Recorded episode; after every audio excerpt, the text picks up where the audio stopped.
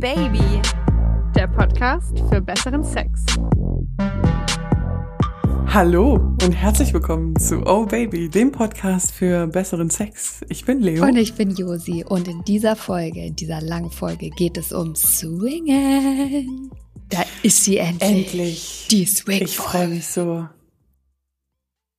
Und wir haben ein wunderbares Pärchen gefunden, was diese Folge sich unseren Fragen und auch euren Fragen, die ihr uns geschickt habt, äh, die stellen sich diesen Fragen sozusagen. Und zwar sind das Marie und Johannes. Und ich bin gespannt. Genau. Ich bin gespannt. Ihr hattet nämlich sehr, sehr, sehr, sehr, sehr, sehr viele Fragen. So viele Fragen wie vielleicht noch nie. Wie ihr wisst, ihr könnt uns ja auf Insta folgen, auf Obaby Podcast oder obaby-josi. Und da haben wir dann euch gefragt, was interessiert euch so? Ihr habt zahlreiche Fragen geschickt. Die nehmen wir alle mit ins Gespräch mit Johannes und Marie. Und dann haben wir natürlich auch noch ein bisschen Zahlen im Gepäck. Mhm. Und ein bisschen eure Geschichten auch, ein bisschen Community. Aber ich muss äh, an der Stelle noch eine Sache kurz sagen. Du hattest, ich glaube, es war in einem Quickie, ich weiß es nicht. Oder in der Stöhnfolge, ich weiß es nicht. Du hast auf jeden Fall gesagt, dass das ja mit den Sextoys gar nicht so easy ist. Und äh, wegen dem Reinigen. Nicht wahr? Ja, jetzt habe ich ein bisschen Angst, was jetzt kommt, ja? Ich liebe unsere Community. Das muss ich an der Stelle einfach sagen. Prompt bekam ich ein Video geschickt von einem Herren, der äh, einen Satisfier hat in der Hand Mhm. und fachmännisch gezeigt hat, wie man diesen weißen Silikonaufsatz entfernt. Plopp, mit einem Plopp. Und den kann man ganz einfach abmachen. Den kann man abmachen. Da sind wir wieder beim Thema. Wir sollten ab und zu mal die Gebrauchsanweisungen von unseren Sextoys lesen. Diesen weißen Böbbel da. den kann man abmachen und dann kannst du das Ding easy Ach, peasy reinigen. Weißt du, was mich an der, an der Geschichte gerade am meisten wundert, ist, dass du dir Videos anschaust, die auf Instagram geschickt werden. Ich habe immer so Ich Schiss, hatte- dass da irgendein Wix-Video dabei Ich hatte ist, auch so Panik. angucke. Weil das, das Standbild war quasi einfach nur so ein, also für mich sah es aus wie ein Parkettboden oder so eine Holzplatte von einem Tisch oder so. Und ich war mir so sicher, ich war Mhm. mir so sicher, dass wenn ich da auf Play drücke, dass da ein Pimmel kommt. In Action oder so. So war es aber nicht. Ähm, sondern du hast wirklich nur so eine Hand gesehen und den Satisfier und dann plöpp, mit dem Daumen hat er das, weißt du, wie bei so einer Bierflasche so ab äh, gemacht und das Ding dann gereinigt. Und dafür liebe ich diese Community. Ihr seid echt die Geisten. Wir schreiben oder wir erzählen was im Podcast von irgendeinem Problem, das wir haben, eine Frage, die wir uns stellen. Bäm, keine zwei Sekunden. Und übrigens, meine Geschäftsidee mit der Fernsteuerung Ja, ja, das habe ich auch gesehen. Es gibt, es gibt äh, Dinger, die du über die Apple Watch steuern kannst, ne? Genau, ich hatte mich ja auch in einer Folge quasi gewundert, ich glaube, das war die gleiche dann einfach, ähm, warum es das nicht gibt, dass man auf der Smartwatch quasi den Vibrator bedienen kann. Dass man da nicht immer so rumfippeln muss. Keine zwei Sekunden später schickt mir eine Hm. Hörerin ein Foto, zeigt mir ihre Smartwatch mit der App. So. Das war's mit meiner Erfindung. Siehst du? Unvergessen auch, das hier ist ja jetzt die letzte Folge vor Weihnachten. Merry Christmas, everyone. Unvergessen die Hörerin, die letztes Jahr aus Sextoys die Krippe, die, äh, also nicht Krippe im Sinne von Grippe, Grippe, Krankgrippe, sondern die Jesus Christus mit Maria, Josef, äh, Pferde und was auch immer hat sie mit Sextoys arrangiert. Ich muss das Foto mal raussuchen, das ist so unfassbar gut. Wer baut die schönste Dildo-Krippe? Let's Let's swing. ja, ja, weil das Problem ist, und deswegen haben wir uns ja auch äh, Marie und äh, Johannes gesucht, dass wir beide ja nicht swingen. Und deswegen weiß ich auch, ich dachte mir überlegt, was sag ich, soll ich denn am Anfang erzählen? Ja, aber mich würde mal interessieren, hast du mal über Swing nachgedacht? Ja, natürlich habe ich über Swing nachgedacht. Was hat dich bislang dran gehindert? Spätestens seit man diesen Podcast hier macht. dass, ich, dass, man eine, dass man eine Partnerschaft hat, wo man da ja auch drüber diskutieren muss. Das ist ein valider Punkt. Das ist ein valider Punkt. Wobei man kann ja auch, wäre man solo, man kann ja auch solo swingen. Dazu werden wir auch in einem Interview hoffentlich kommen. Zu dieser Frage, kann man als Single swingen? Ich glaube ja. Ich glaube, ich glaube auch ja, und ich glaube, da war ich auch kurz davor, weil die neu, weil ich so neugierig war. Aber irgendwie kam dann halt äh, eine Beziehung dazwischen, sagen wir es mal so. Also ich könnte mir das tatsächlich sehr gut vorstellen. Ich hätte da tatsächlich Interesse daran. Und damit bin ich auch nicht alleine. Ich habe nämlich ähm, eine Studie gefunden, die ist gut schon ein paar, Jahr, paar Jahre alt, aber da hat marfo.de, das Marktforschungsinstitut, über 1000 Deutsche zu ihren Fantasien befragt. Und da haben 44 Prozent gesagt, dass sie den Besuch in einem Swingerclub reizvoll fänden. 44? 44, das ist fast äh, die Hälfte. So gut bin ich in Mathe. Hm, das ist viel. Ja. Weil ich habe ja auch, normalerweise machen wir die Community-Nachrichten ja immer zum Ende, aber weil es jetzt so gut passt. Du hast ja auch auf Instagram auf deinem OBabyYosi-Account und ich auf äh, OBaby-Podcast-Account ähm, gefragt, wie, Account, wie viele Leute sich das vorstellen Ja. können. Und ähm, was ich total interessant war, ist, man sieht ja auch immer, wie viele Leute das Teil gesehen haben und wie viele dann wirklich mitgemacht haben. Und normalerweise ist das immer eine super gleiche Zahl. Hier haben es über fast 5000 Leute gesehen. Es haben aber nur 1900 mitgemacht. Das ist eine sehr Also geringe Zahl für unsere Umfragen eigentlich, weil normalerweise Genau. machen, da, machen da eigentlich immer 3000 plus mit. Ja, das heißt, es scheint schon so ein Thema zu sein, wo sich manche nicht rantrauen, weil ich habe dann auch gefragt, ähm, könnt, ihr, äh, könnt ihr euch es vorstellen zu swingen? Und da haben 50 Prozent gesagt ja, 43 Prozent haben gesagt nö und 7 Prozent haben gesagt, sie machen es schon. Geil! Wobei man dann eben sehen muss, dass, dass das sozusagen dann in Anführungszeichen dieses Ich mache es schon sind halt 120 Leute, weil eben nicht so super, super viele Leute mitgemacht haben. Also Aber das finde ich mega. das Interesse das, ist mega groß. das finde ich mega. Das passt nämlich Arsch auf einmal zu der Umfrage, die ich gestellt habe. Ich habe auch gefragt, habt ihr euch schon mal überlegt, äh, zu swingen? Und da haben 52 Prozent gesagt ja, 40 Prozent nein und 8 Prozent haben gesagt, mache ich schon. Ja, Geil. genau gleich. Genau die gleiche. Ja. Aber damit würde ich mal sagen, sind wir, also bin ich dann und du, sind wir damit nicht alleine. Also ich habe tatsächlich schon öfter mal drüber nachgedacht, ob ich das nicht in Angriff nehmen will, bin mir aber ziemlich sicher, dass ich da auf wenig Gegenliebe stoßen würde zu Hause, sage ich mal. Aber es reizt mich ungemein. Diese Vorstellung, ich, also ich bin ja selber nicht so die Pornoguckerin, weil ich, also in meiner Erfahrung, außer du gehst jetzt auf speziellere Plattformen wie Cheeks oder sowas, die so ein bisschen näher am echten Leben dran sind, sind Pornos für mich halt immer so, also ich, so weit weg von der Realität. Das ist so inszeniert und immer durch so eine Männerperspektive inszeniert. Und deswegen reizt mich das nicht so. Aber echten Menschen beim Sex zuzugucken, also bei echtem Sex, nicht produzierten, ausgeleuchteten Sex, das finde ich durchaus reizvoll. Und äh, in so einem Swingerclub ist es ja natürlich auch mit Konsens irgendwie. Also ich stehe ja da nicht auf dem Parkplatz und gucke äh, bei irgendwelchen Leuten durch, durch die Scheibe oder so.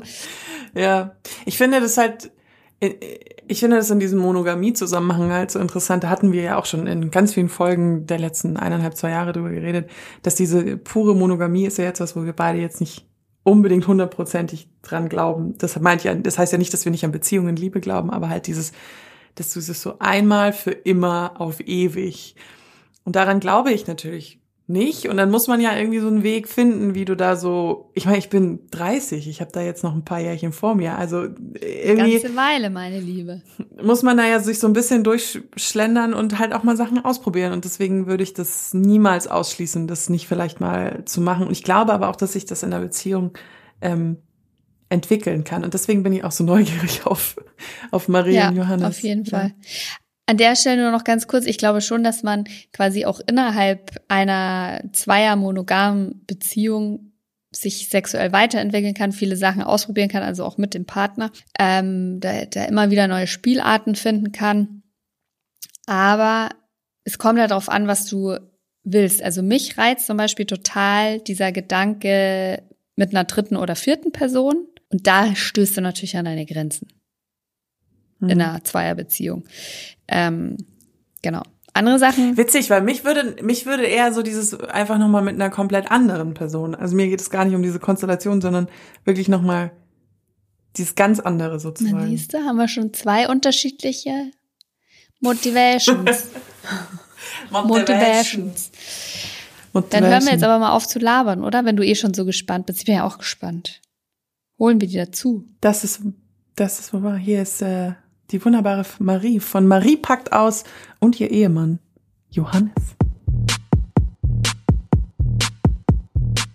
Herzlich willkommen, liebe Marie und ihr Ehemann Johannes. Schön, dass ihr da seid und äh, mit uns über das Swingen sprechen wollt. Hallo ihr Lieben. Ja, ich freue mich sehr, dass ich dabei sein kann und diesmal sogar mit meinem Ehemann. Ja, hallo. Ich starte mal mit einer Banger-Frage. Mit wie vielen Leuten hat man so im Durchschnitt Sex an so einem Swingerabend? Oh, ja, das ist äh, unterschiedlich, sehr unterschiedlich. Äh, variiert von null zu, naja, das, was war denn das meiste bei mir? Auch nur zwei in dem Sinne. Also so gleichzeitig oder ja, nö, ist gar nicht so wild. Ich muss auch tatsächlich sagen, als das Thema Swinger aufkam, da dachte ich mir schon so, ja, das geht bestimmt vielen so, das ist klischeehaft, man geht in so einen Club und dann hat man quasi Sex mit jedem, der da rumläuft, weil alle geil sind und alle Bock haben. Aber tatsächlich haben wir ein paar Besuche gehabt ähm, und da ist tatsächlich bei uns beiden, wo ich mit Johannes zusammen war, nichts passiert. Und einmal war ich mit einer sehr guten Freundin und da ist dann, da hatte ich mehr oder weniger mit einem Paar interagiert.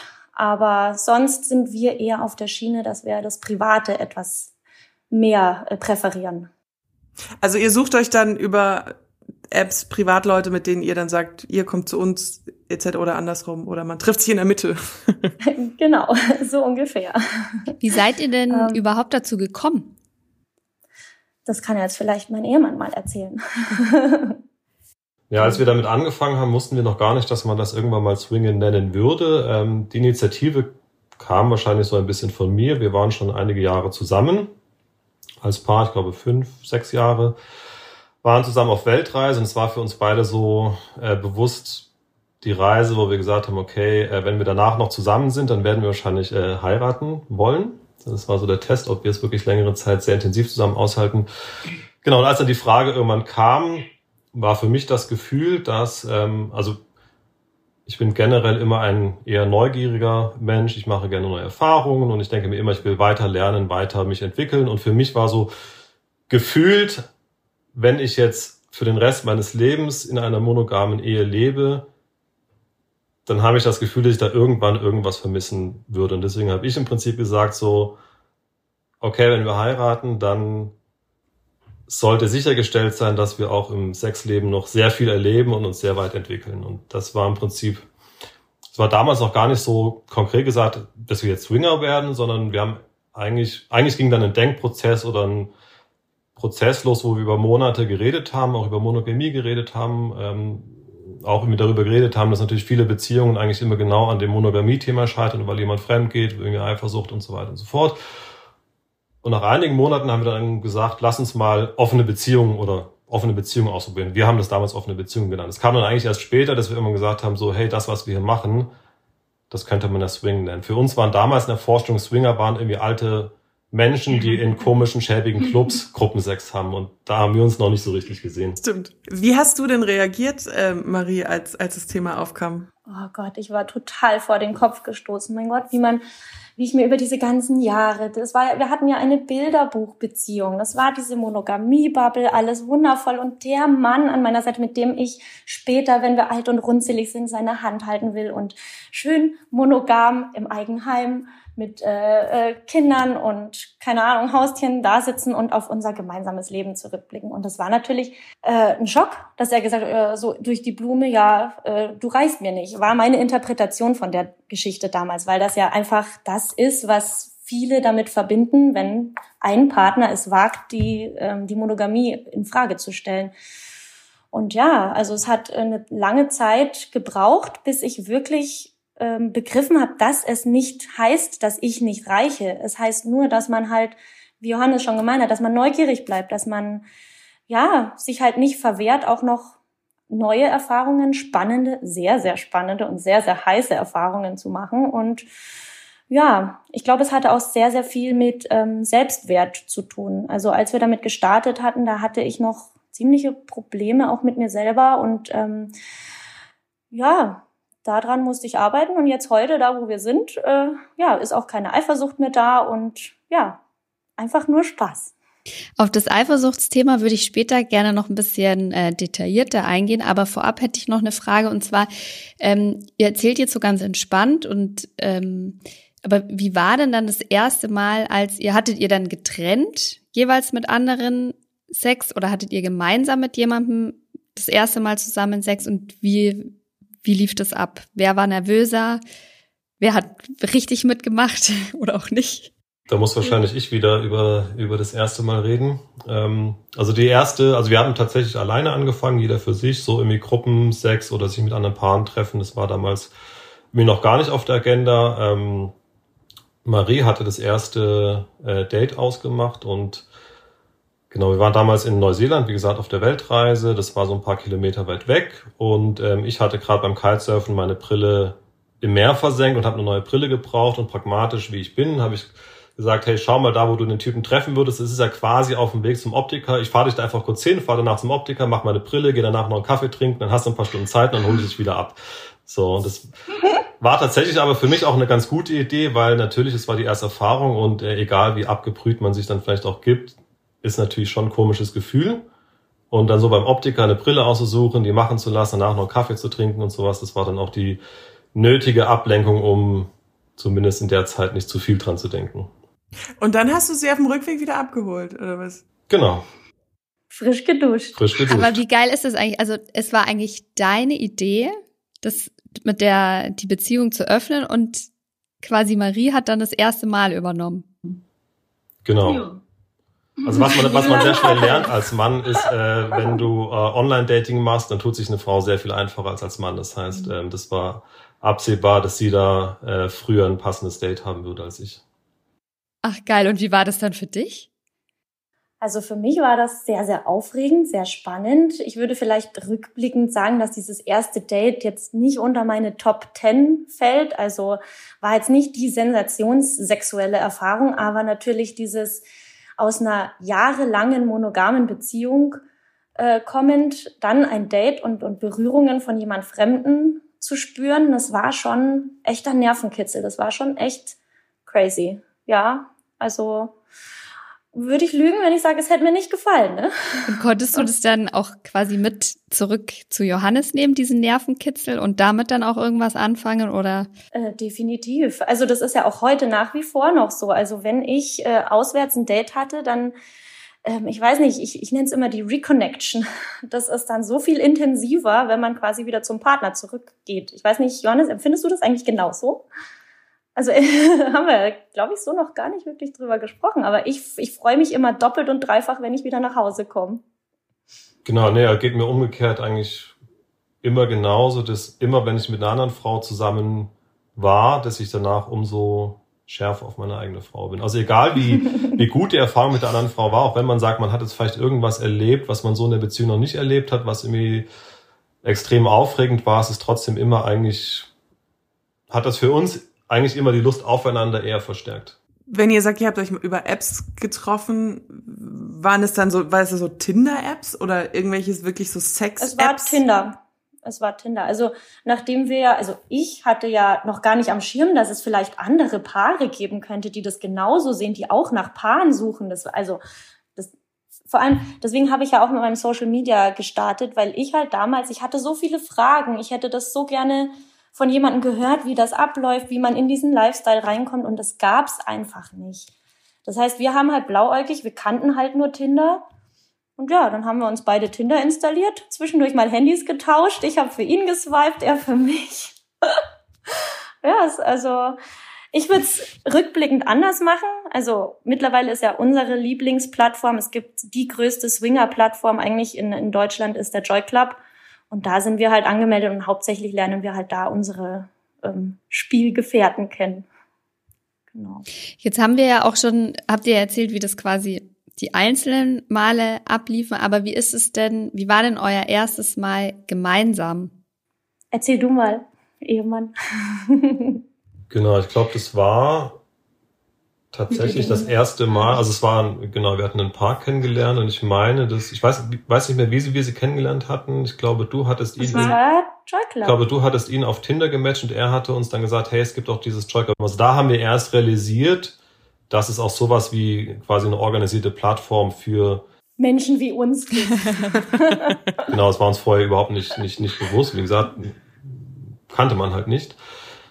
Ja, dann haben wir uns mit denen ähm, getroffen. Erst, erst im Restaurant bei uns in der Nähe getroffen, gemeinsames Essen, mal kennenlernen. Sie hatten damals schon ein kleines Kind, saßen mal so zusammen, ganz normal unter Freunden und beschnuppert sich halt so ein bisschen. Also tatsächlich, man stellt sich das irgendwie immer so merkwürdig oder besonders vor, aber tatsächlich ist es Kennenlernen auch von Paaren, mit denen man vielleicht dann ähm, mehr machen möchte, ist genauso wie man alle Leute kennengelernt. Man setzt sich mal zusammen, redet ein bisschen, quatscht ein bisschen, Aber ich stelle mir das schon krass vor. Man sitzt sich da so zu viert gegenüber und ähm, man, also ich meine, man checkt sich doch dann auch so ein bisschen ab. Also ähm, Marie guckt sich den Mann an oder die Frau.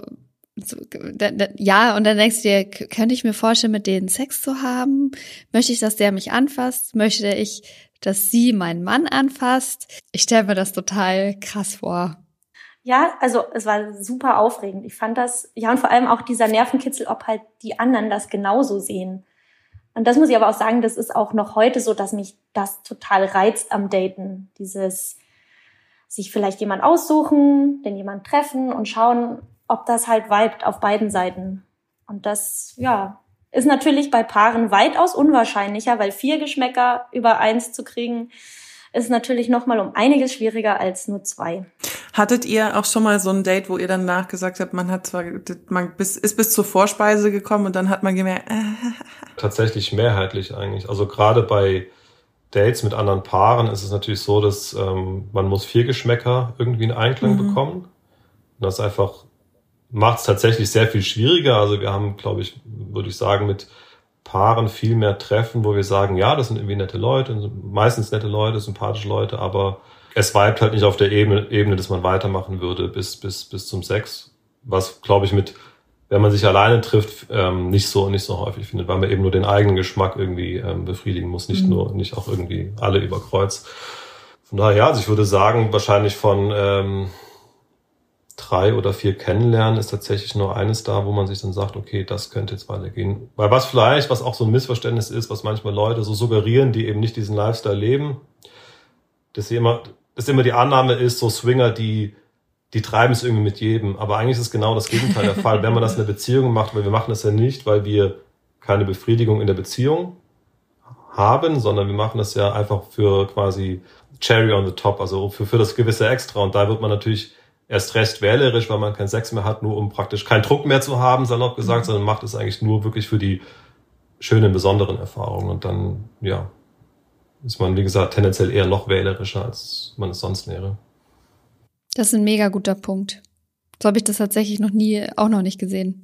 Aber wie, wie, wie ist es dann? Also man sitzt sich dann zu viert gegenüber und also wie geht's dann weiter, wenn man sagt, okay, man vibe miteinander, sagt man, kommt, wollt ihr noch mit zu uns kommen oder wa- was, was kommt? ist schon passiert, aber das war dann, ähm, da hatten wir anscheinend dann irgendwie nicht so die Möglichkeit, gut miteinander zu kommunizieren, Johannes und ich. Und ähm, dann waren sie da und er hat es halt dann nicht gefühlt und dann war ich am Ende allein. Ich hatte dann ein Dreier mit dem Paar, was aber jetzt auch nicht schlecht war. Hat mir auch Spaß gemacht, aber ich hätte im Nachhinein das lieber quasi einfach das erste Kennenlernen einfach abgehackt, nur als angezogenes Kennenlernen und dann halt sagen, wenn es dann von allen Seiten passt, dass man dann halt noch mal ein zweites Treffen ausmacht, wo es dann eventuell allen klar sein könnte, worauf das dann hinausläuft. Ja, es gibt eigentlich, ähm, es gibt da alle Spielarten. Es gibt äh, Leute, die ganz explizit sagen, hey, wir wollen mir maximal ähm, 15 Minuten kennenlernen, Warm-up und dann ähm, sollte man schon wissen, ob man zusammen aufs Zimmer geht oder nicht. Und dann gibt's aber auch Leute, die sich da mehr Zeit nehmen. Das sind wir. Das, also wir haben mittlerweile sagen wir explizit, dass wir eigentlich beim ersten Kennenlernen grundsätzlich nichts machen, also einfach wirklich nur mal kennenlernen. Dann kann jeder nochmal nach Hause gehen, kann sich überlegen, war das, hat das wirklich geweibt, war das ein gutes Gefühl. Und wenn ja, dann verabredet man sich einfach nochmal und dann passiert vielleicht auch ein bisschen mehr oder auch nicht, je nachdem, wie schnell die Leute halt jeweils sind. Also das ist bei uns schon wirklich so, erstes Date nur kennenlernen und dann gucken wir mal. Ich habe so eine richtig peinliche Frage. Jetzt bin ich gespannt. Die, die Geschichte mit der umgedrehten Ananas. Stimmt das wirklich oder ist das nur so ein Running Gag im Hä? Internet? Das, Ja, die okay, umgedrehte oh, Ananas, oh, Entschuldigung, muss ich kurz das Intro einführen. Ich habe vor ein paar Monaten ein Video gesehen von einem Mädchen, das ist viral gegangen, die war auf einer Kreuzfahrt und hat gesagt, die haben alle hier so lustige Ananas-Dinger an der Tür hängen. Und das war eine umgedrehte Ananas. Und dann hat eine geantwortet, Girl, das ist das Erkennungszeichen von Swingern. Und bei dir auf dem Profil habe ich das jetzt nämlich auch gesehen und ich habe da, ich habe das mal gegoogelt, ich habe dazu nichts gefunden. Deswegen. Nicht? Doch, ich habe es auch schon gegoogelt, aber ich meine, das kommt halt eher aus dem englischsprachigen Raum. So bei uns ist es noch nicht wirklich angekommen, aber es ist schon ein indirektes Erkennungszeichen. Also muss jetzt natürlich nicht Funny. zwingend heißen, aber doch, also ich glaube, im äh, auf diesem Cruise Ship, auf dieser Kreuzfahrt, äh, da hat das das schon bedeutet. Ich schätze, das war eine Kreuzfahrt für Erwachsene. Ja. Wie Und das äh, zeigt halt dann an, ob die Menschen da, die in dieser Kabine sind, ob die bereit sind, ja, das ein oder andere extra zu erleben. genau. Also wenn man hallo. sich mal so ein, so, ein, so ein Kettchen umhängt mit einer Ananas, sollte man vielleicht als Person, die damit nichts ka tun kann, äh, aufpassen. Okay. Ja, wobei es ist ja explizit die umgedrehte Ananas. Ja, ja, also die stimmt. normale Ananas kann ja sonst was bedeuten, ne? Aber ja. Aha, Man kann know. ja dann auch vorsichtig nachfragen, hat das denn eine Bedeutung? Und wenn du dann schon siehst, dass die Person rumdruckst, dann vielleicht ja. Okay. Interesting.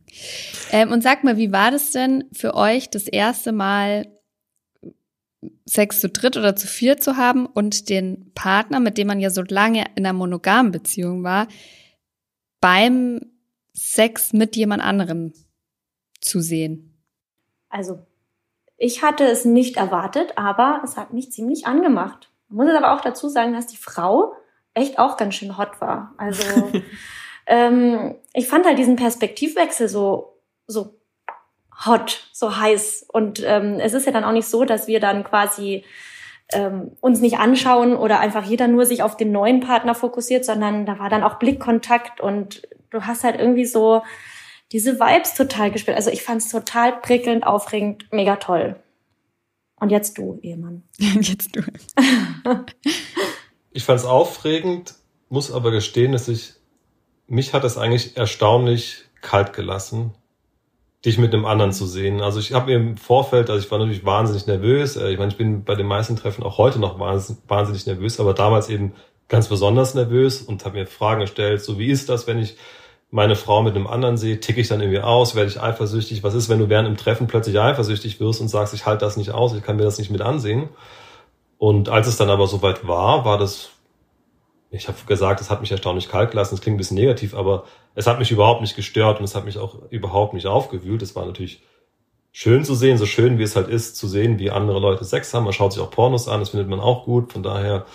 Aber es war jetzt eigentlich kein besonderes Gefühl, weil es halt zufällig du warst, sondern war halt einfach schön, Leute beim Sex zu sehen. Identifiziert ihr euch beide als bi? Nein. Also, Äh, ja, Ehemann nicht, aber ich bin, sagen wir, neugierig. Ähm, ich hatte es bisher komplett ausgeschlossen, mich mit einer Frau alleine zu treffen, weil dafür bin ich nicht bi genug. Aber in so einer Dreier- und Vierer-Konstellation habe ich jetzt auch keine, keine Scham vor weiblicher Berührung. Also da würde ich schon auch interagieren. Und habe ich auch schon interagiert, ja. Ich würde nur vielleicht nicht behaupten, dass ich besonders gut bin darin. Und du, Johannes, hast ähm, keine Ambitionen in Richtung Männern, sondern du fokussierst dich auf die Frauen. Genau, also ich habe überhaupt kein Problem mit nackten Männern. Ich finde sie einfach nicht attraktiv in dem Sinne. Also wie gesagt, ich meine, es kommt bei dem Lifestyle, äh, passiert das zwangsläufig, dass man viele nackte Männer auch sieht. Aber ähm, nö, es reizt mich nicht. Also es stört mich aber auch nicht. Also wir hatten zum Beispiel bei unserem ersten Treffen, als es so ähm, losgeht, ging das mal so ein bisschen zwischeneinander anfängt rumzuknuschen, rumzufummeln, war ich mir irgendwann auch nicht mehr sicher, welche Hand jetzt eigentlich gerade zu wem äh, gehört und hatte zwischendurch das Gefühl oder kurz gedacht, dass die Hand von dem anderen Mann mal bei mir war. Das hat mich in dem Moment aber jetzt auch nicht schockiert. Das hat mich halt über null angemacht, aber wie gesagt, wenn mich einer aus Versehen mal berührt, so what? Da rührt sich halt bei mir nichts, deswegen. Du hattest das Problem ja mal bei einem Dreier, Leo. Stimmt. Ich hatte dass die das Männer Problem, sich dass- partout nicht anfassen wollten. Ja, und das hat die ganze, das hat die ganze, ähm, den Rhythmus auseinander gemacht. Weil wenn man so Sachen macht wie Double Penetration und die Männer aber so das Gefühl haben, sie wollen sich so gar nicht berühren, dann funktioniert es auch von den Stellungen einfach nicht. Bisschen schwierig, ja. Deswegen ist es so ein bisschen, ja, deswegen, da gibt's auch dieses wunderbare Wort, das sagen die Engländer immer no sword crossing, also keine, keine Schwerterüberkreuzung. Ja. Jetzt gibt es auch wahnsinnig viele Leute, die dieses Thema Swinger Club ähm, interessiert. Also die wirklich diese Clubs, wo du hingehst. Jetzt hat leider irgendwie das deutsche Privatfernsehen aus diesen Sachen auch immer so ein bisschen eine Schmuddelhöhle gemacht, was man da immer so sieht, als jemand, der da nie drin war. Oder auch so Sexkinos oder so. Ähm, wart ihr schon mal in so einem Swinger-Club und ja, wie war's und wie, wie kamt ihr zu dem? Genau, also wir waren ähm, jetzt ähm, ein paar Mal in einem Club bei uns in der Nähe und ja, also uns hat's jetzt nicht so, so übermäßig angemacht, eigentlich aus zwei Gründen. Das eine war das Ambiente, weil es schon, also ich würde nicht sagen schmuddelig, aber es war jetzt nicht so richtig stilvoll, war halt im Prinzip wie so ein bisschen ein billiger Club vielleicht eingerichtet. Also hm. Samtsofas. Oh, ich habe mal versucht, Sperma aus dem Samtkissen rauszukriegen. No, thank you. Die, die brauchen, nee, die brauchen einen Dampfreiniger, definitiv. Ähm, nee, genau, so ein bisschen war es schon so, wie man sich so erstmal den Swingerclub vorstellt, wo man sagt, na, also nicht, nicht richtig schmuddelig, aber auch nicht so richtig schön. Und was wir aber festgestellt haben für uns, ist einfach die Stimmung für uns jetzt nicht so war, dass wir da wirklich ähm, Lust hatten, großartig auf Sex. Ähm, wir waren das erste Mal auf einer Party, wo es Paare waren, aber auch Single-Männer und ähm, ja, manchmal ist das so ein bisschen komisch. Also du hast ja praktisch, man muss sich vorstellen, man geht in den Club rein, da ist halt eine Tanzfläche, da ist ein DJ, eine Bar, so wie im stinknormalen Club. Und dann gibt's aber praktisch äh, einen Gang weiter, gibt's halt ein paar Separés, Räume, Spielzimmer, wo sich wo die Leute dann halt hingehen, um sich miteinander zu vergnügen. Das heißt, auf der Tanzfläche passiert da in der Regel. Darf ich dich so da kurz unterbrechen? Viel. Hat man da schon, also geht man da dann schon in die Sus hin oder hat man da noch ganz normale Klamotten an. Es gibt natürlich irgendwie Motto-Partys, wo man sagt, irgendwie Männer in Hemd und Frauen irgendwie so, aber es ist im Prinzip offen. Also es ist schon nicht unüblich, dass die Frauen dann schon in die Sus gehen, die Männer meistens noch relativ normal bekleidet. Also so, so haben wir es gesehen. Also, also kurze Antwort, ja, man kann da im Prinzip auf die Tanzfläche gehen, wie man will. Ist halt manchmal, wenn man noch was vorhat, etwas unpraktisch. ja, stimmt. Und dann, und dann ähm, geht man, ich hatte nämlich den Johannes unterbrochen, aber dann geht man in die Separés und dann macht man oder macht man, also man kann, kann man auch anderen einfach nur zuschauen? Genau, das war, das war genau das, was ähm, uns dann so ein bisschen abgeturnt hat beim ersten Mal, weil es eben eine gemischte Party war, wo auch viele Single-Männer da waren und im Prinzip stand halt an jeder Tür bei diesen Separés halt ein Single-Mann, der sich halt irgendwie einen runtergeholt hat. Und ich meine, es ist klar, dass man bei so einem Club schon relativ öffentlich sich irgendwie vergnügt, aber dieses Gefühl, dann ständig von anderen Leuten begafft zu werden, ja, ist halt irgendwie komisch. Ich fand das noch eine Nummer härter als Dickpics zu kriegen. okay. Also es hat mich nicht so äh, extrem angeturnt, nee. Aber das finde ich jetzt krass, also weil ich, ich hätte jetzt in meiner Naivität äh, gesagt, dass man als Single und auch dazu als Single-Mann da gar nicht rein darf. Genau, es ist halt von Party zu Party verschieden. Da, wo wir waren, also bei der ersten Party, wo es uns nicht so richtig gut gefallen hat, war eine Party, die irgendwie 75 Prozent Paare und dann irgendwie nochmal 25 Prozent ähm, Single-Männer waren. Es gibt auch Partys, das war glaube ich auch eine, wo äh, Marie dann alleine mit einer Freundin da war, wo es eben nur Paare waren. Da ist die Stimmung dann schon ein bisschen besser, weil halt so ein bisschen dieses, ähm, ja, ich würde mal sagen, so ein bisschen dieses Notgeile so ein bisschen wegfällt. Es gibt aber auch Partys, wo es eben explizit ganz viele Single-Männer gibt, weil es sagen, es ist eine Party für Frauen, die eben Bock haben auf irgendwie Gangbang. Gangbang oder sowas. Also es gibt, wie gesagt, es ist halt, man muss halt schauen, wenn man auf so eine Party geht, das äh, schreibt der Veranstalter dann schon hin, wie halt das Setup ist. Junge, alte Paare, Männer, Frauen, wie auch immer. Und wo find, und also wo findet man diese Clubs und Partys? Findet man die dann auch zum Beispiel auf Joy Club, das dann Genau, also das ist quasi eigentlich unser Portal der Wahl. Da wüsste ich jetzt auch gar nicht, wo ich sonst noch, also halt googeln, aber mm, ja. Lieber nicht. Ich wollte gerade sagen, oh, das Internet hat, hat ganz ein paar ganz schwierige Abzweigungen. Ich hatte mal eine Affäre mit einem, mit dem hat, das ging aber nicht weiter, dann, aber der wollte mit mir unbedingt in so eine, es gibt anscheinend auch U30 oder U35 Swinger-Partys, also wo dann explizit jüngere Leute sozusagen unterwegs sind. Wart ihr auch mal auf einer größeren Party in einem Privathaus? Das hatte ich auch schon mal gehört. Das steht noch auf unserer To-Do-Liste. Das wäre nämlich eigentlich eher so ein, so ein Setup, was uns eben interessieren würde. Es hätten sich zwar schon mal Gelegenheiten geboten, aber dann war es irgendwie mit Babysitter nicht möglich oder was. Also wir warten noch drauf. aber wie ist es ähm, in so einem in so einem Club, wenn wir nochmal in das Setting reingehen, wird man, also gibt es da irgendeine Kontrolle am Eingang oder ähm, das seid ihr Single unterwegs, seid ihr zu zweit? Ähm, und was mich auch noch interessieren würde, wie ist das zum Beispiel da mit Verhütung? Also auf den Partys, wo wir jetzt waren oder in den Clubs, ähm, das ist immer mit Anmeldung. Das heißt, man hat einfach eine Gästeliste, ähm, weist sich dann aus oder sagt zumindest, wer man ist. Ähm, das heißt, es gibt einfach ganz normal einen Türsteher, der halt am Anfang die Leute kontrolliert, die halt reingehen. Verhütung, ähm, ja, also üblicherweise liegen in den Clubs auch Kondome und alles aus. Die Leute bringen auch ihr eigenes Zeug mit. Ähm, es gibt auch Menschen, die haben besondere Größenanforderungen für Kondome und äh, passt das vielleicht auch nicht immer. Genau, also gibt in den Clubs auch dann üblicherweise irgendwie Handtücher, Duschen und so weiter. Also man kann sie noch zwischendurch mal frisch machen. Also dafür wird dann schon gesorgt. Plus ein, also da wo wir zumindest waren, ähm, und dann auch ein Buffet, falls man sich zwischendurch mal stärken muss. Es tut mir leid, die Vorstellung, dass du dann da aus dem Samtsofa aufstehst, dir den Pimmel abwäscht und dann so ein Brötchen isst. Das ist irgendwie.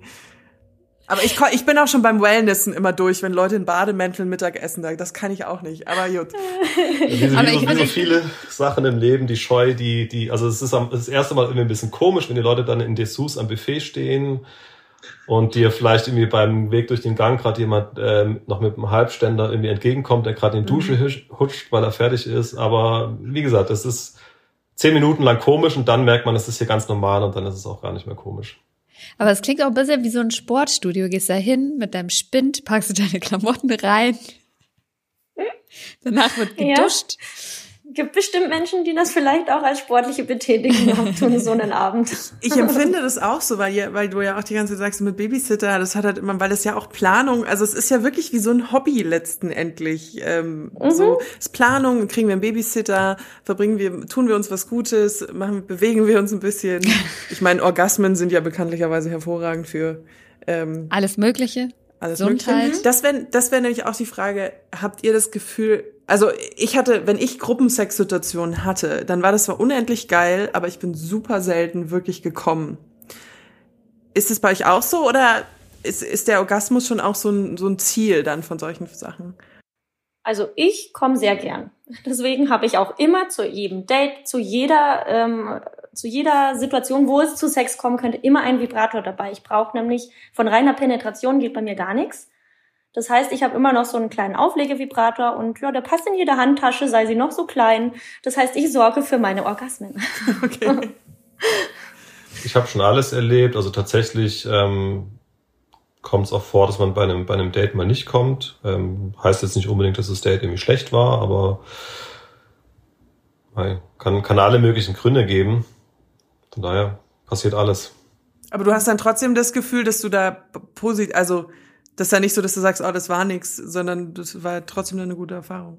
Es geht ja nicht irgendwie um die Befriedigung, dass man mal in Anführungszeichen einen wegsteckt und dann wieder alles gut ist, sondern es geht ja schon eher um das Erlebnis und da ist es auch nicht unbedingt notwendig, dass man mit, mit dem Orgasmus rausgeht. Man kann ja trotzdem eine gute Zeit haben. Also es, man, es muss auch nicht unbedingt so sein, dass man beim ersten Date gleich irgendwie einen Geschlechtsverkehr hat, sondern es kann durchaus sein, dass man nur ein bisschen rumknutscht, ein bisschen rumfummelt und dann freut man sich und geht nach Hause und hat eine gute Zeit. Vielleicht muss man dann nochmal selber Hand anlegen, aber äh, wie auch immer. ist, genau. Also es ist jetzt kein, kein, kein Orgasmuszwang, also zumindest, zumindest für mich nicht. Wie hat sich denn euer Sexleben verändert durch das Swingen? Also euer euer beidiges, wie, wie sagt man das? Ja, das euer eigenes Sexleben unser, ohne. Unser ja, Sexleben miteinander. Ich lasse dir den Vortritt. ja, Mann. Also kurz gesagt hat sich ähm, sehr stark weiterentwickelt. Man könnte vielleicht sogar sagen verbessert. Wir hatten uns am Anfang eigentlich die einzige so richtige Bedingung oder Regel, die wir uns gesetzt haben, war, dass wir eigentlich über alles reden, dass wir keine Geheimnisse machen, dass das irgendwie keiner so für sich macht.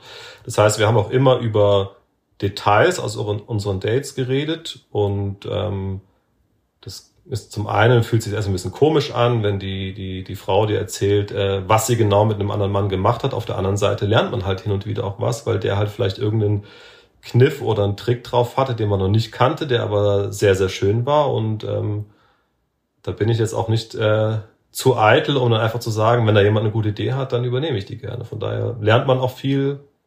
Und ähm, wie gesagt, auch es ist auch immer so, dass wenn wir, oder eigentlich je mehr Sex wir mit anderen Leuten hatten, desto schärfer waren wir auch aufeinander. Das heißt, es war eigentlich immer positiv. Ja, ja kann, kann ich nur genauso, genauso unterschreiben. Und hat sich auch eure Beziehung verändert? Außerhalb vom Sex? Ich würde sie als noch inniger betiteln, weil ja dadurch, dass wir ja so offen und ehrlich über alles kommunizieren können. Also es gibt keine Tabuthemen, es gibt nichts, was wir uns nicht sagen könnten. Und ähm, ich weiß nicht, wie es, ich, ich versuche mich zu erinnern, wie es vorher war, wenn du jetzt in einer monogamen Beziehung irgendwie so vielleicht mal eine Schwärmerei hast oder irgendwen toll findest, das behältst du ja in der Regel für dich. Das erzählst du ja deinem Partner nicht, um ihn nicht zu verletzen oder einfach weil, auch wenn ja diese Schwärmerei ja gar nichts zu sagen hat, aber allein, dass man das jetzt aussprechen kann und dass man halt quasi auf so einer Ebene kommuniziert, das hat von meiner Seite die Beziehung extrem intensiviert. Definitiv. Ich denke, es hat für uns einfach so einen Rest von Unsicherheit, wenn er denn vorhanden war, rausgenommen weil ich meine, die, ich glaube, die erste Angst, die wahrscheinlich jeder hat, ist so, was passiert, wenn mein Partner, meine Partnerin andere Menschen kennenlernt, äh, mit denen Sex hat, sich vielleicht verliebt oder genau quasi abspenstig wird. Und das erste, was man dann lernt, oder das erste, was halt wir gelernt haben, ist, ähm, was ich gelernt habe, ist, meine Frau trifft sich mit anderen Männern, hat mit denen sehr viel Spaß. Manchmal vielleicht trifft sie sogar einen Mann, der objektiv schöner, attraktiver ist als ich und sie kommt trotzdem immer wieder äh, zu mir zurück und ist trotzdem immer wieder glücklich mit dir. Und das nimmt natürlich auch diese Unsicherheit dann irgendwann raus, wo du lernst, okay, egal was die mit anderen Männern macht, sie bleibt trotzdem immer meine Frau. Das wäre auch ein, ein, Thema, was mich noch interessiert, dieses größere Thema Eifersucht, vor allen Dingen auch auf dieses Körperliche. Also uns haben auch Männer und Frauen geschrieben, hat man überhaupt eine Chance beim Swingen, wenn man nicht der Hotteste ist, so nach dem Motto, oder die Hotteste. Man ist ja dann ständig auch dieser Vergleich zu anderen Leuten, zu vielleicht auch zu den Körpern zum Beispiel, zu sagen, oder auch bei Männern, die, der hat einen größeren Penis, keine Ahnung, der ist in die Richtung gebogen, der ist in die andere Richtung gebogen. Ähm, ist das Thema oder gewöhnt man sich so einfach mit der Zeit daran?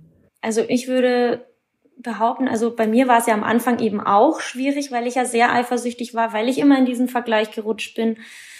Ähm, aber heute, wo ich eben jetzt heute bin, vergleiche ich nicht mehr.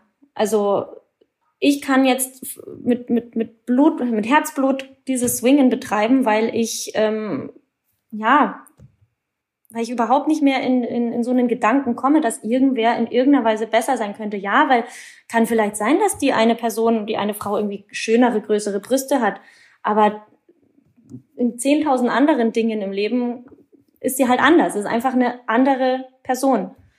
Und ja, ist doch schön, wenn mein Mann auch mit anderen Spaß haben kann. Äh, zum Beispiel gönne ich ihm zum Beispiel auch sehr, sehr von Herzen eine Frau, die wirklich große Brüste hat. Dass er da mal sein Gesicht rein vergraben kann, was halt einfach bei mir einfach anatomisch nicht möglich ist. Und es ist ja gerade das, was auch, finde ich, diesen Reiz auch ausmacht.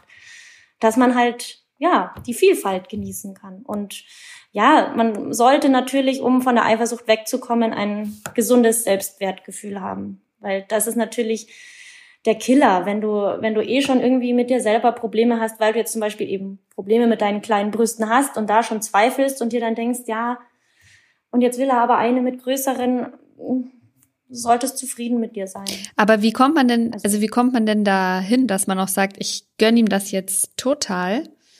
Ähm, ich kann ihm das jetzt vielleicht zum Beispiel nicht geben, aber die eben schon. Ähm, wie kommt man denn dahin? Das klingt bei dir jetzt so entspannt und easy. Ja, es war schon auch ein harter Weg, definitiv. Also ich weiß nicht, wie lange es tatsächlich gebraucht hat, bis ich mich so richtig aufrichtig für ihn freuen konnte. Also ich würde mal sagen, so eineinhalb bis zwei Jahre. Ich habe aber auch in der Zeit über die Jahre sehr, sehr viel eben auch an mir gearbeitet. Ich war ja auch mit meinem Aussehen nicht glücklich. Ich, äh, ich habe viele Baustellen gehabt und da habe ich halt an mir gearbeitet. Und ja, wenn du halt irgendwann an dem Punkt bist, dass du am Spiegel vorbeigehst und dir so denkst so, yay. das macht halt einfach echt vieles einfacher.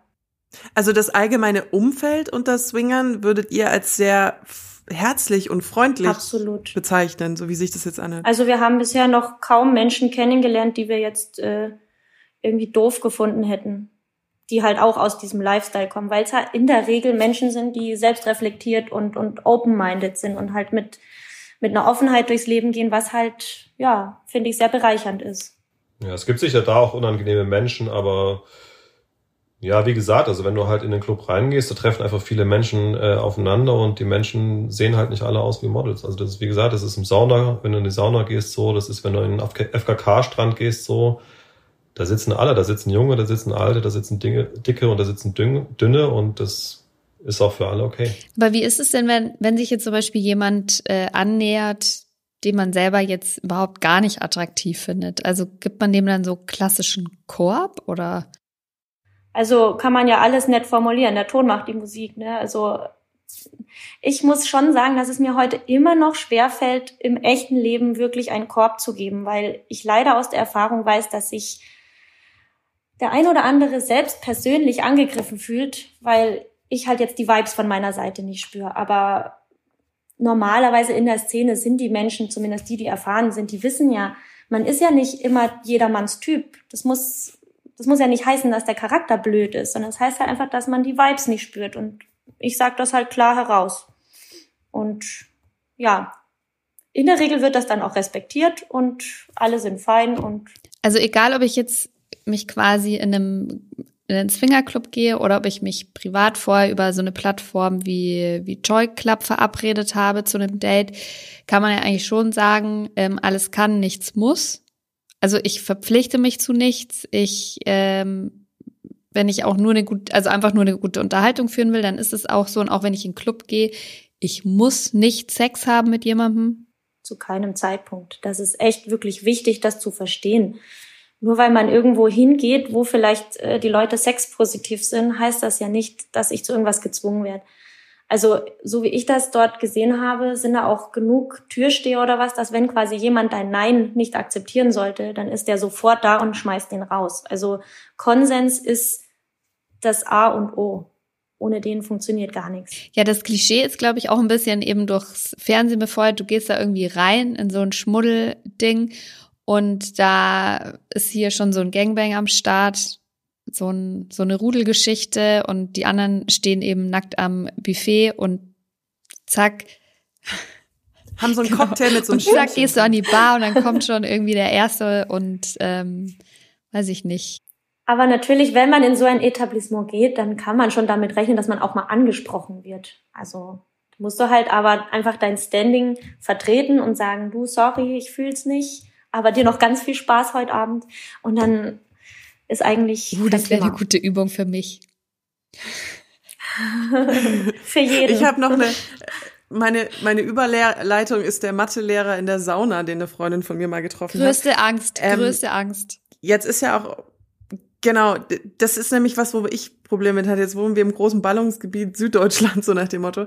Wenn man dann eben sich auf so Apps anmeldet oder auch in so Clubs geht, jemanden zu treffen, den man aus seinem Alltag kennt. Ja, der sitzt ja auch im selben Boot, oder? Der ist doch da auch. Dem ist das im Zweifelsfall genauso peinlich wie dir. Ja. ah, ich, ich weiß, aber es ist trotzdem, Redet ihr mit euren Freunden über euren Lifestyle oder ist das gut? Jetzt bist du hat, hat Marie, du hast einen öffentlichen Instagram-Account.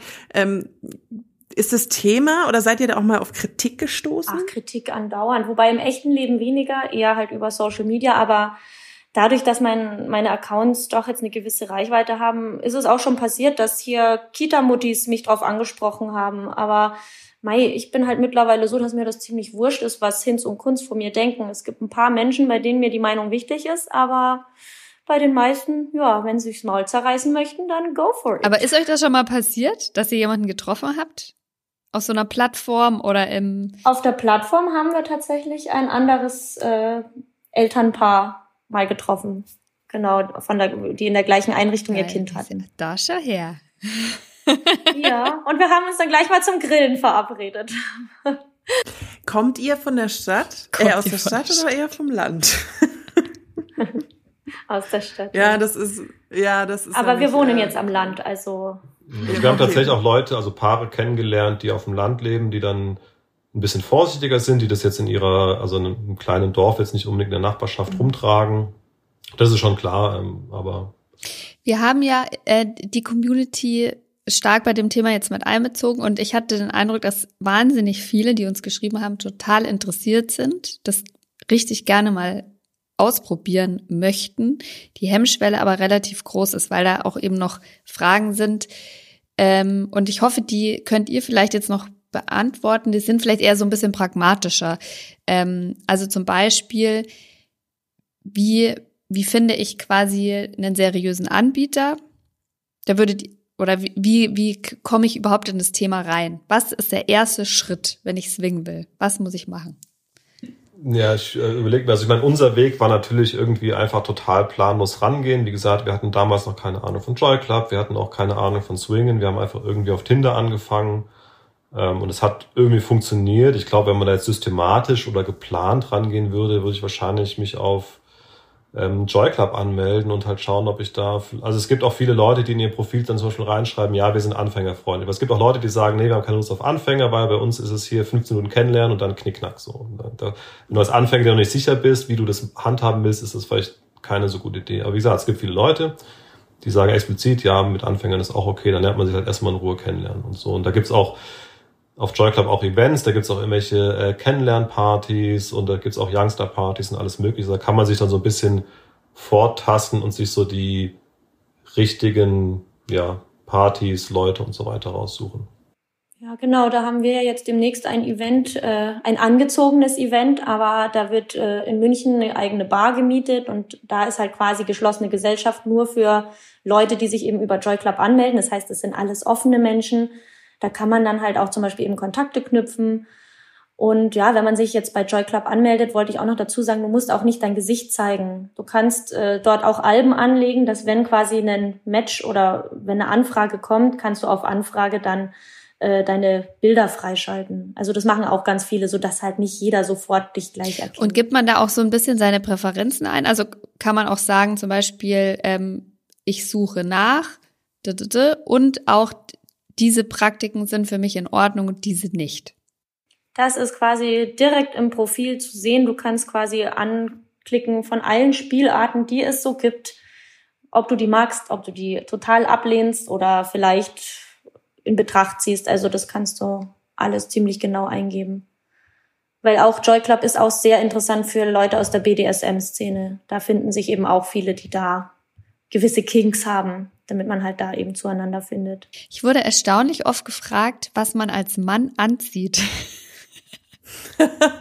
also wenn man in den Club geht oder wenn man auf äh, ein, ein Paar-Date geht.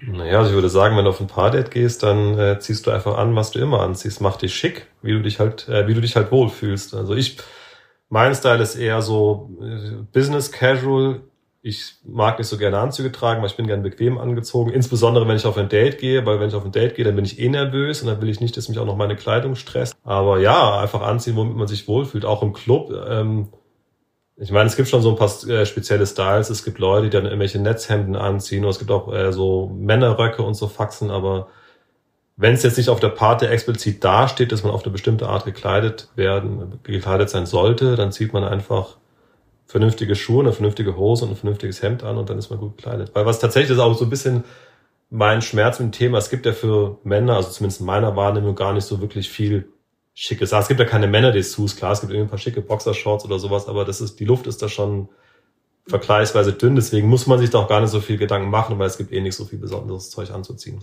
Und so hier Gesichtsmasken?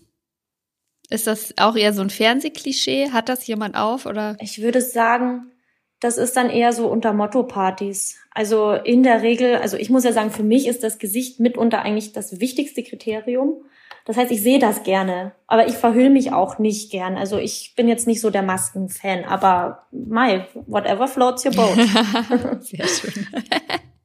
da hat Josi gestern Ice White Shut gesehen. Ja, so, ja, aber da, ich, ich sag's dir ganz ehrlich, wenn das so wäre, da würde ich auf jeden Fall mitmachen. Ich hätte da einfach Angst, dass ich in so einen Club reingehe und mir denke, no, no, no, no, no, no. Hm, aber was ist denn das Schlimmste, was passieren kann? Dann gehst du rein und stellst fest, so, ah, okay, war wohl nix. Dann gehe ich halt ungevögelt wieder nach Hause. Ist mir, war, ist mir außerhalb vom Swingerclub auch schon diverse Male passiert. Wie viel kosten denn solche Clubs Eintritt? Weil wenn man nicht viel Geld hat, dann ist das vielleicht auch Ja, das stimmt, das ist ein valider Punkt, das stimmt, weil tatsächlich, also wir machen das ja eh sehr selten und dann nimmt man sich halt da, äh, ich muss ja den Babysitter auch noch bezahlen, aber was haben wir jetzt letztens bezahlt als Paar? Ich glaube so knappe 100 Euro. Ja. Sowas in der Größenordnung. Ja. Wobei dann bei der Party, dann sind auch schon Getränke und Buffet dabei. Das heißt, wenn dir keine gefällt, dann Dann kannst du ja immer noch einen ansaufen für 100 Euro. Hast du für 50 Euro nackt Buffet gegessen? Es tut mir leid, ich bin, sorry, ich nehme das ernst. Ich Nee, du kannst auch gerne angezogen mal. ans Buffet gehen, ist völlig fein.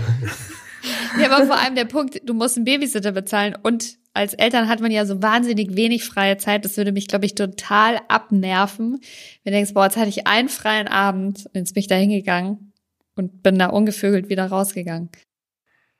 Da muss man sich vielleicht einfach frei machen von dem Gedanken. Du hast ja trotzdem eine gute, du hast ja trotzdem eine Erfahrung gemacht. Du hast ja trotzdem was gelernt, auch wenn du vielleicht keinen Höhepunkt hattest, aber Ich habe übrigens noch eine Masterfrage am Start. Oh boy. haben, haben Swinger, haben die, sind die alle gut im Bett? Was halt, definiere gut im Bett, weil dem einen äh, sein Uhl ist, dem anderen sein Nachtigall, ne? Also der, der eine weiß halt vielleicht die Knöpfe bei der Person zu drücken, aber nicht bei der anderen. Also ich würde das absolut nicht pauschalisieren. Ob zwei Menschen miteinander harmonieren, das äh, weiß man vorher nicht. Also das ist jetzt nicht, Hatte schon welche, die mir keinen Spaß gemacht haben. Aber vielleicht hatte, hatte auch der eine oder andere mich, wo ich ihm keinen Spaß gemacht habe. Wer weiß. Das ist äh, Betriebsrisiko hier. also es ist wie außerhalb vom, vom Swing auch. Manchmal Ja. klappt's und manchmal einfach Ja. nicht. Wäre das für euch ein, äh, also ein Breaking Point gewesen? Johannes, wenn Marie jetzt gesagt hätte, offene Beziehung oder nennen wir Swing oder wie auch immer, kommt gar nicht in Frage? Es wäre sicherlich, also es wäre wär wahrscheinlich eine Hypothek gewesen, das auf jeden Fall. Also im Zweifelsfall hätte man es besprechen müssen und sich überlegen, äh, ob es eine Alternative gibt. Also ich meine, es war jetzt nicht von Anfang an ähm, quasi bei der bei der ersten Aussage war ja nicht sofort klar, okay, das muss eine offene Beziehung werden, sondern es war ja erstmal so, es muss ein äh, bleibend spannendes äh, Sexleben sein. So wie das sich dann konkret ausgestaltet, das wäre dann noch offen gewesen. Es hat sich bei uns jetzt halt als offene Beziehung entwickelt, wäre vielleicht auch anders gegangen. Ist schwer zu sagen. Aber ums einzuwerfen, ich wollte ja den Ehering, ich wollte heiraten. Und ja, das war mehr oder weniger so. Du hättest auch gesagt, monogam wäre okay gewesen, aber halt dann nicht heiraten, weil das ja heißt bis ans Lebensende. Und ja, in so einer normalen monogamen Beziehung, wir wissen, wie oft die äh, ja zerbrechen wegen Untreue, Betrug, Fremdgehen. Ja, deswegen, ich wollte halt auch keine Beziehung mit Ablaufdatum, halt ohne den Ring. Irgendwie wollte ich das Commitment haben. Und dann war das halt so ein Aufeinanderzugehen. Er schenkt mir den Ring und ich äh, etwas mehr Offenheit.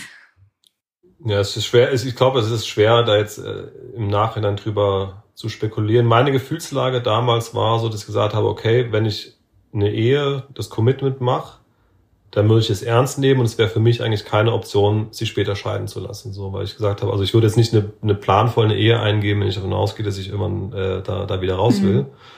Und für mich war damals einfach unklar, ob ich ein Leben lang in einer monogamen Beziehung wirklich treu sein würde. Oder ob ich, also ich, ich, ich würde sie nicht betrügen, aber dann würde ich sagen, okay, bevor ich jetzt äh, unzufrieden weiterlebe, dann möchte ich mich trennen. Und das hat für mich nicht zu einer Ehe zusammengepasst. Das heißt, in dem Moment, wo eigentlich klar war, äh, ab jetzt ist es Hop- oder Top-Ehe oder, oder nicht, ja, muss ich natürlich die Frage stellen, okay, kann ich das ein Leben lang? Weil einfach zu sagen, ja, ich heirate jetzt mal und wenn ich in zehn Jahren dann keinen Bock mehr habe, dann gehe ich halt wieder, das war halt für mich keine Option.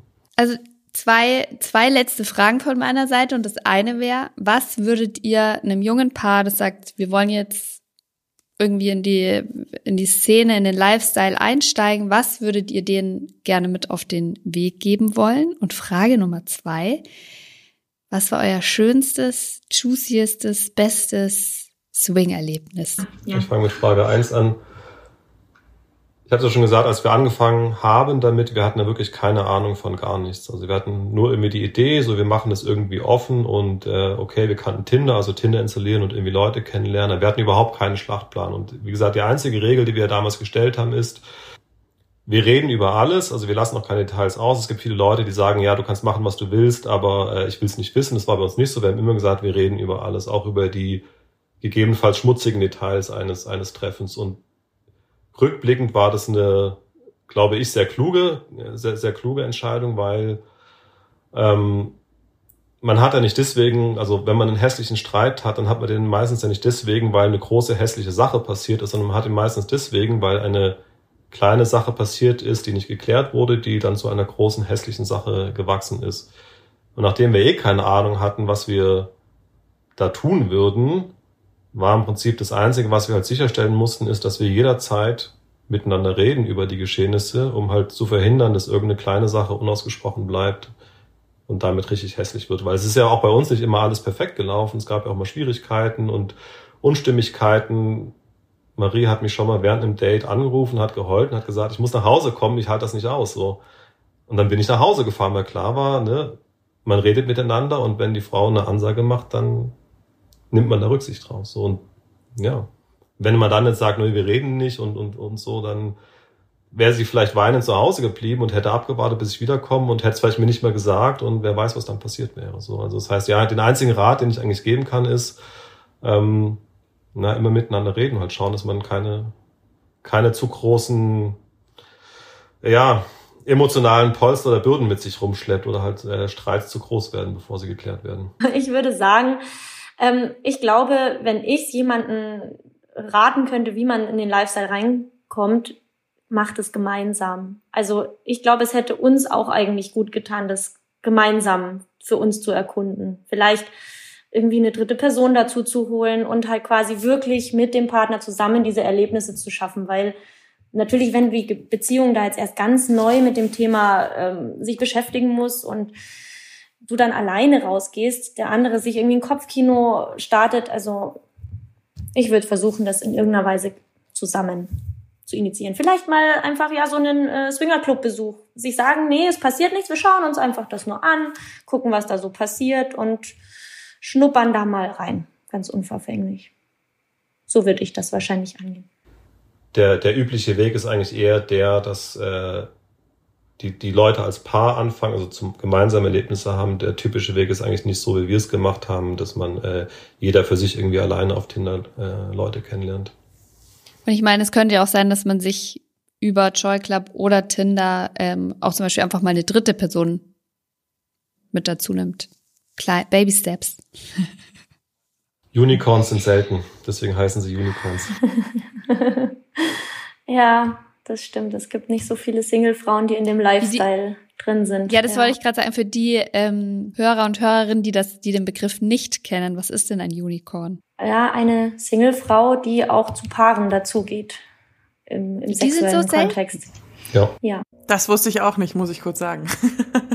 ja, ich glaube, ihr habt sehr vielen neugierigen Leuten in unserer Community gerade einen sehr, sehr großen Gefallen getan. Das, ja, danke ja. euch, dass ich dass ich dabei sein durfte. Ich, ich, ich suchte ja euren Podcast. Deswegen eine Sehr große cool. Ehre für mich heute. Dann äh, wünsche ich euch noch einen wunderschönen Tag. Tschüss. Ciao, Ciao ihr Lieben. Ciao. Das war schön mit den beiden. Wenn ihr mehr zu dem Thema noch erfahren wollt, dann könnt ihr zum Beispiel auch Marie auf Instagram folgen oder euch den Kanal mal angucken. Der heißt marie.marie packt, Punkt, aus. So ist das. Da findet ihr sie und könnt euch das mal anschauen, was sie da so postet.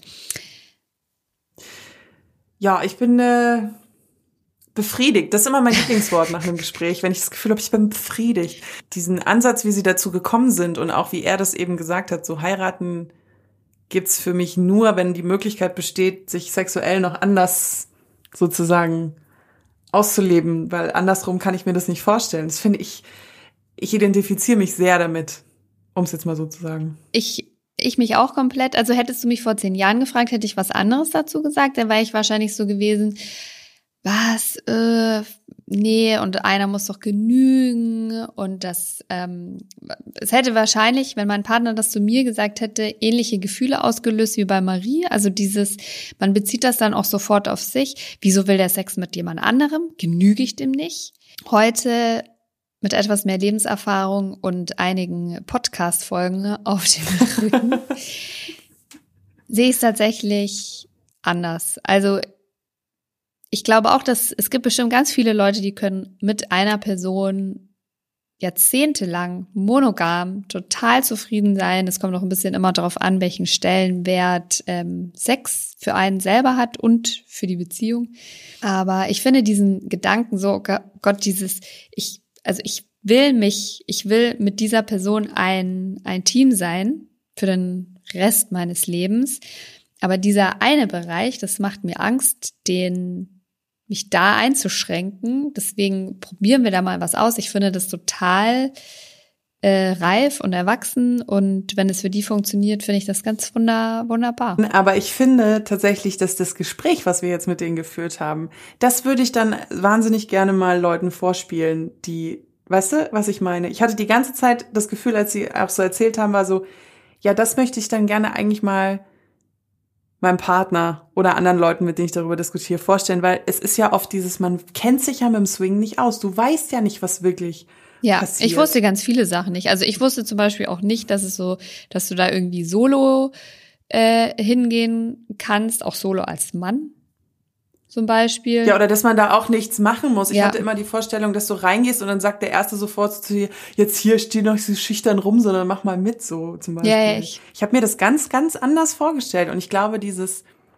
oh, diese Unwissenheit ist eigentlich das ein sehr, sehr großes Problem davon. Ja, ich meine, das haben sie ja auch gut erklärt mit dem, dass sie ähm, da selber dann irgendwie so ein bisschen äh, naiv da irgendwie reingestolpert sind und sich das dann alles quasi selber so ein bisschen ähm, erstmal zurechtfinden mussten. Ich glaube aber, was ich eigentlich sagen wollte, wenn man quasi ein Gespräch darüber führen will, also wenn man die Folge jetzt zum Beispiel gehört hat, der Wunsch hat sich bekräftigt, ich will das gerne mal machen, was denke ich mein Partner darüber? Ich würde tatsächlich raten, traut euch es anzusprechen und damit solche Sachen wie, also nicht entstehen wie bei Marie zum Beispiel, dass sie da, als sie dann gesagt hat, oh, ich dachte dann, oh Gott, ich bin dem nicht genug, dass man vielleicht tatsächlich sehr positiv in dieses Gespräch reingeht und auch sagt, also wenn es dann der Wahrheit entspricht, ähm, dass man das Sexleben durchaus schön und toll findet ähm, und was man daran alles toll findet. Hier schaden Details nicht. Ähm, und dass man dann aber sagt, aber tatsächlich würde ich gerne noch das eine oder andere ausprobieren. Also positiv reingehen, bestärkend reingehen und dem Partner so vielleicht direkt die Angst nehmen oder die Sorgen, die Befürchtungen. Hm. Ich glaube, dass du diesen, diesen ersten Zucker, so, also im, nicht im Sinne von Süßigkeitenzucker, sondern so ein Zusammenzucken, ähm, wie es Marie auch beschrieben hat, dass du ich glaube, den hat jeder so im ersten Moment, wenn du nicht der Initiator bist. Also ich, ich also, aber das heißt ja nicht, und das hat, das hatten wir auch in unserer Folge über offene Beziehungen, dass sich das nicht entwickeln kann und dass du ja nicht, dass du halt immer wieder evaluieren musst, also immer wieder sagen musst, jetzt machen wir dieses oder jetzt und dann auch wieder einen Schritt zurückzugehen und zu sagen, ja, nee, das geht jetzt hier gerade nicht und ich möchte das doch nicht und das aber auch dann zu sagen, ja, das ist dann auch okay oder so wie er gesagt hat, dass er dann von dem Date eben heimgefahren ist. Ja, also dass nichts in, in, dass nichts in Stein gemeißelt ist. Genau. Das ist alles im Flow. Alles im Flow. Bevor wir jetzt gleich noch davon flowen. Sollen wir mal äh, flown, zu den flowen wir zur Community. Flowen wir mal oh zur Gott. Community. Was für ein beschissener Übergang. Und das ich sagen, mein Übergang Gott ever. und das auch noch in der letzten Folge vor Weihnachten und in diesem Jahr. Ich schäme mich. Okay, also ihr habt uns wieder wunderbare Geschichten geschrieben. Natürlich seid ihr jetzt von unseren, weiß ich nicht wie tausend Hörern, sind es nicht alle Swinger. Deswegen war es natürlich mit den Erfahrungen jetzt ein kleinerer Kreis, aber dieser Kreis ist umso juicier gewesen, meine Damen und Herren. Ich fange mal an. Eine Frau hat uns geschrieben. Ich war vor zwei Wochen das erste Mal im Swingerclub. Aufregende Sache, sage ich euch. Bin mit drei Freunden dorthin, weil wir alle mega neugierig. Bin mega happy und stolz, dass wir das gemacht haben. Meine Freunde haben sich schick zurückgehalten und waren einfach nicht so weit, aber ich konnte mich nach einem kleinen Naivitäts Hoppla, Gott sei Dank voll drauf einlassen und hab's total genossen. Bin auch schön auf meine Kosten gekommen, ohne überfordert zu sein, weil ich dort eine echt sympathische Bekanntschaft gemacht habe, die mich mit Respekt und Verständnis in das Abenteuer Swingen eingeführt, Zwinker Zwinker hat. Jeder, der neugierig ist und es sich zutraut, sollte es ausprobieren. Uns hat noch eine Frau geschrieben, ich bin als Singlefrau, als ich zwischen 18 und 23 Jahre alt war, regelmäßig in, in Swingerclubs gewesen. Dort war ich eine Ausnahme, Kleiner Einwurf, wie wir jetzt gelernt ein Unicorn. haben. Ein Unicorn. Da alle recht älter oder Paare waren. Meine Swingerzeit war damals sehr aufregend. Mir ist es danach schwer gefallen, zu Hause normalen Sex in einer Partnerschaft einfach zu genießen, da mein Limit und meine Grenzen schon sehr ausgereizt waren. Bis heute denke ich manchmal noch, langweilig. Ich will mal wieder swingen. Then do it. Then do it. Ja, ja aber auch krass, dass sie da mit 18 Jahren reingestiefelt ist. Chapeau. Ich meine, es gibt, ich bin ja auch wahnsinnig neugierig. Ich kann mir das schon auch vorstellen. Ich glaube, wenn ich so zehn Selbstbewusstseinspunkte mehr gehabt hätte in dem Alter, ich wäre für sowas schon auch eine Kandidatin gewesen. Also ich glaube, ich hätte jetzt das Selbstbewusstsein. Und übrigens zu dem Alter. Ähm, ich habe versucht, es mal irgendwie statistisch, statistisch statistisch festzunageln, ähm, ist nicht ganz einfach gewesen, aber weil es den einen Zwinger halt nicht gibt. Also man kann nicht sagen, ähm, 50 Bierbauch Lederkluft gibt's das ist so nicht. Tatsächlich.